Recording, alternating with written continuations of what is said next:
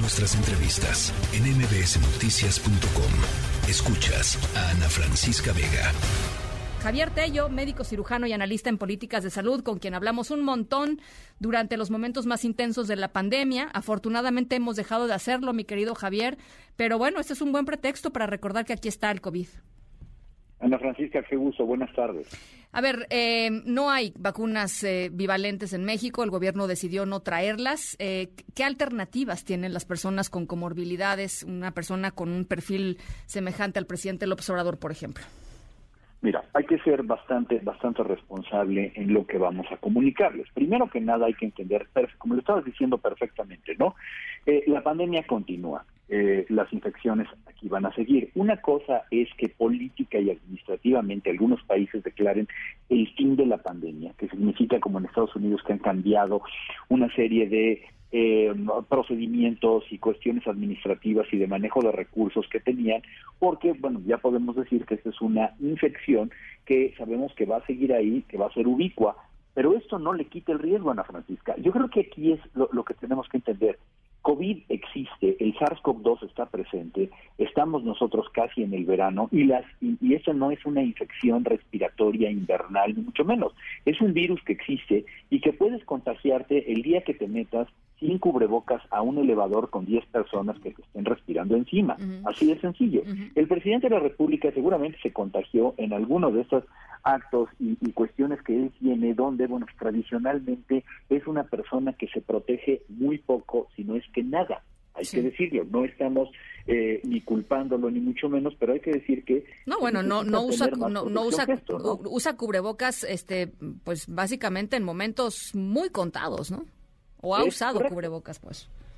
Bueno, entonces hay que entender, Ana Francisca, como lo decías, que hay poblaciones que tienen un riesgo más elevado de, uno, contraer COVID y si contraen COVID, de poder presentar alguna forma grave.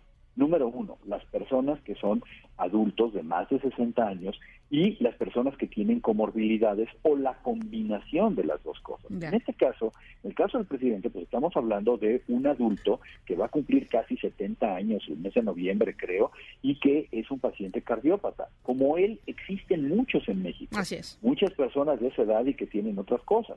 Dos, que no nos queda claro porque no lo han exhibido cuál es el cuadro de vacunaciones que debería tener. En todas las democracias del mundo, el jefe del Estado tiene un expediente médico que es transparente, bueno, pues aquí no es tan transparente, entonces no lo sabemos. Y respondiendo precisamente a tu pregunta, bueno, como está el día de hoy, la política es, y, y como se va seguramente a establecer, va a ser que tienen que existir refuerzos, a las personas, sobre todo las que se encuentran en grupos de riesgo, y que estos refuerzos seguramente van a ser anuales. Hoy en los Estados Unidos han tomado la decisión de que estas personas de riesgo se vacunen con las vacunas mRNA, sobre todo actualizadas de manera bivalente. Así es. El gobierno de México consideró que no las va a comprar y que no las va a comprar nunca y que va a seguir utilizando las vacunas de la tecnología de este laboratorio cubano que fabrica Abdallah.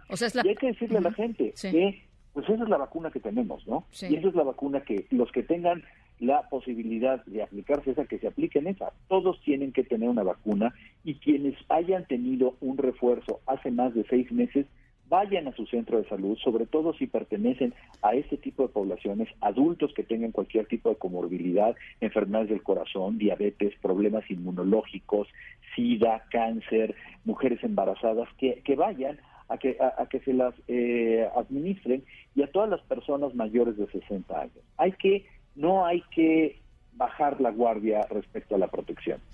Eh, te quería preguntar también sobre el tema de los contagios, mm, eh, digamos, eh, múltiples. el presidente es el tercer contagio que tiene. Y por lo que en algún momento vi un estudio diciendo conforme la gente se contagie más, por eso es que hay que seguirse cuidando, porque conforme, conforme te contagies más veces, pues hay más posibilidades de desarrollar eh, pues algunas de las de las consecuencias negativas, digamos, que tiene el COVID, eh, incluso el, el, famoso COVID largo, en fin, eh, pero ¿por qué no nos explicas tú mejor, digamos, qué tan, qué tan cierto es este tema de mientras más te contagies, pues más riesgos hay?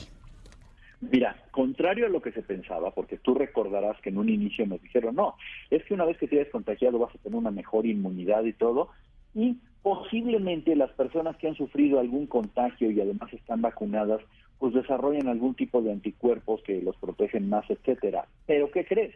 Las recientes investigaciones, como bien lo dices, muestran que entre más veces se padece COVID, más posibilidades hay de desarrollar problemas a largo plazo. Primero que nada, todos los problemas inherentes a una infección con COVID que pudieron haberte dado un problema de cardiopatía. Hay gente que tiene enfermedades del corazón con una sola infección este, por COVID o el desarrollar COVID largo, que es este mantenimiento, el permanecer con estos síntomas y que además esta permanencia de los síntomas a largo plazo te produzcan más daño.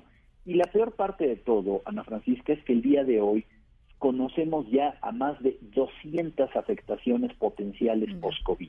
Imagínate nada más, ¿no?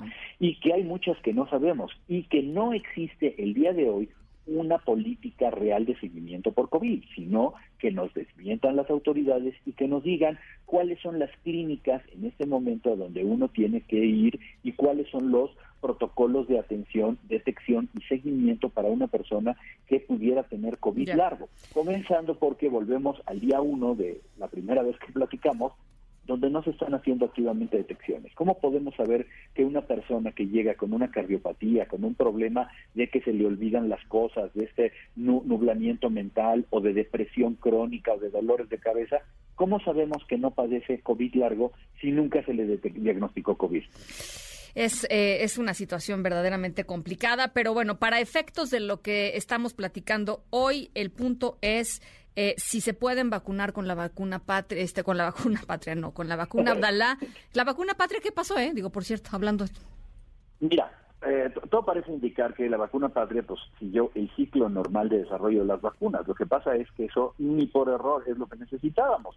o, sea, la vacuna patria, si, si, si, por la información que tenemos, pues sigue todavía en la fase 3. No sé si terminaron ya de reclutar a los voluntarios y estarían haciendo entonces esta fase 3 pero créeme, es un proceso tardado y es el proceso precisamente que no necesitábamos en términos de la temporalidad de la vacuna. Estas vacunas, las vacunas que se están utilizando hoy en día son vacunas que se produjeron en 18 meses, no en el periodo normal de producción de una vacuna que toma años, ¿no? Entonces, cuando tengamos vacuna patria, pues no sabemos qué tipo de vacuna vamos a tener y qué utilidad le vamos a dar en el armamental de vacunas, porque pues ya va a estar completamente distinta a lo que fue intencionalmente creada, ¿no? Bueno. Bueno, pues ahí está. Doctor Javier Tello, te mando un abrazo, como siempre, muchísimas gracias. Un abrazo, Ana Francisca, qué gusto. La tercera de MBS Noticias.